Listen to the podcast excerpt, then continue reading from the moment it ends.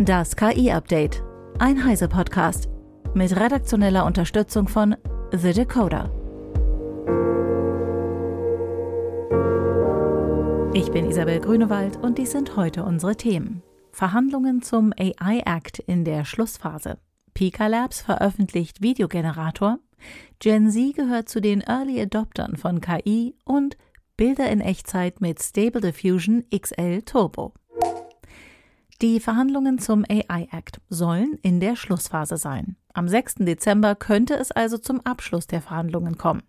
Die Hoffnung darauf schürte der Chefverhandler des Europaparlaments Dragos Tudoraci. Er sagte, wir sind in der finalen Phase. Zudem bestätigte er die Gerüchte um den Widerstand aus Deutschland, Frankreich und Italien, erklärt meine Kollegin Eva Maria Weiß aus dem Heise Online Newsroom. Die Gerüchte Deutschland, Frankreich und Italien würden den AI-Act blockieren, gibt es ja schon seit einigen Tagen. Der konkrete Streitpunkt sind die sogenannten Foundation Models oder Basismodelle, also beispielsweise ChatGPT. Diese hatte es bei der Ausarbeitung des AI-Acts noch gar nicht gegeben. Zumindest waren sie nicht in der Form öffentlich verfügbar und sie konnten eben auch gar nicht so viel. Also wurden sie auch gar nicht mit bedacht. Inzwischen hat sich aber herausgestellt, dass auch ChatGPT und Co. einige Probleme mit sich bringen können. Beispielsweise, wenn wir an Deepfakes denken und an massenhaft Quatschinhalten, die so ins Internet gestellt werden können. Dennoch, Deutschland will offenbar keine verpflichtende Re Regulierung für solche Basismodelle. Und der Grund dafür soll unter anderem Aleph Alpha sein, das KI-Unternehmen aus Heidelberg. Bei dem Abgeordneten, der jetzt geplaudert hat, heißt es, Deutschland wolle vor allem KI-Anwendungen und die Forschung nicht behindern. Und Frankreich sorge sich, dass mit einer Regulierung von Basismodellen europäische Unternehmen in der Entwicklung behindert würden. Die haben wahrscheinlich Mistral im Blick. Das ist das KI-Unternehmen, das größte aus Frankreich. Der Abgeordnete hat jetzt auch klargestellt, dass Basismodelle zu entwickeln außerordentlich teuer sei, also energie- und rechenintensiv, und das soll gar nicht Europas Schwerpunkt sein, sondern stattdessen soll es hier um die Entwicklung von Anwendungen gehen, also Anwendungen, die auf Basismodellen von anderen aufbauen. Aleph Alpha und Mistral arbeiten aber genau an Basismodellen. Anwendungen gibt es von unzähligen Startups. Dankeschön, Eva. Das KI-Startup Pika Labs hat Version 1.0 seines Videogenerators vorgestellt. Pika 1.0 nutzt ein neues KI-Modell, das Videos in Stilen wie 3D-Animation, Anime, Cartoon und Film generieren und bearbeiten kann. In einer Demo zeigt das Startup, wie etwa ein Affe eine Sonnenbrille erhält oder Kleidung einer Person in einem Werbevideo ausgetauscht wird. Das Unternehmen kündigte zudem an, dass es 55 Millionen US-Dollar in verschiedenen Finanzierungsrunden eingesammelt hat. Der Markt für generative KI-Modelle für Videos wächst weiter. Neben Pika setzen auch Runway und Stability AI auf KI-Unterstützung bei der Videobearbeitung. Mit der Veröffentlichung von Pika 1.0 und der erfolgreichen Finanzierungsrunde könnte Pika Labs seine Position im Markt stärken.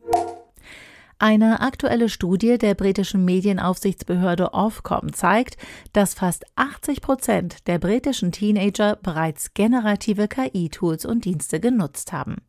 Genauer gesagt nutzen vier von fünf Teenagern im Alter von 13 bis 17 Jahren generative KI. Auch 40 Prozent der jüngeren Kinder im Alter von 7 bis 12 Jahren nutzen die Technologie. Dabei ist Snapchats MyAI das beliebteste Tool bei Kindern und Jugendlichen und wird von gut der Hälfte der 7- bis 17-Jährigen online genutzt.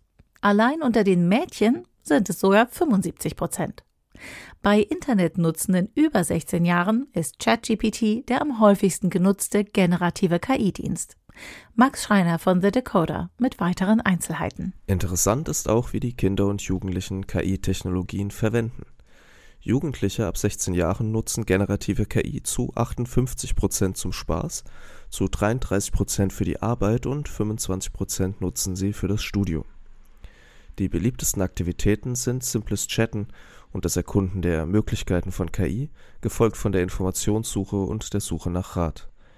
Kreative Anwendungen umfassen laut der Studie das Verfassen von Texten wie Gedichte oder Songtexte und die Erstellung von Bildern, einige benutzen sie auch für Videos und Audio.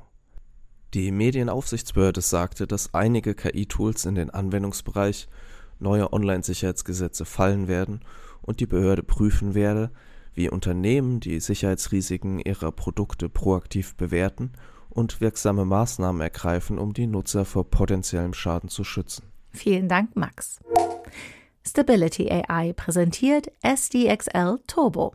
Das Text-zu-Bild-Modell erzeugt qualitativ hochwertige KI-Bilder in Echtzeit.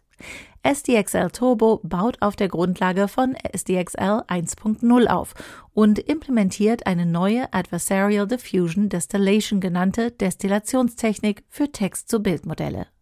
Diese Technik reduziert die benötigten Generierungsschritte für brauchbare Bilder von 50 auf bis zu einem Schritt.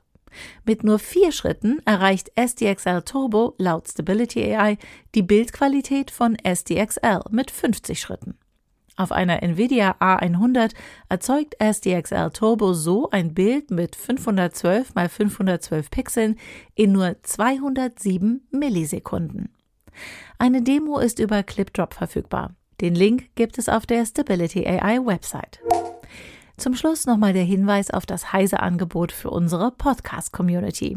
Ihr bekommt das Heise Plus Abo die ersten drei Monate zum Sonderpreis für nur 6,45 Euro pro Monat.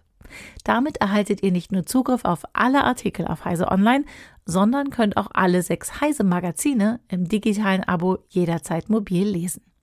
Nach Ablauf der Testphase ist euer Heise Plus Abo natürlich jederzeit monatlich kündbar. Dieses Angebot für unsere Podcast-Fans findet ihr unter heiseplus.de slash podcast.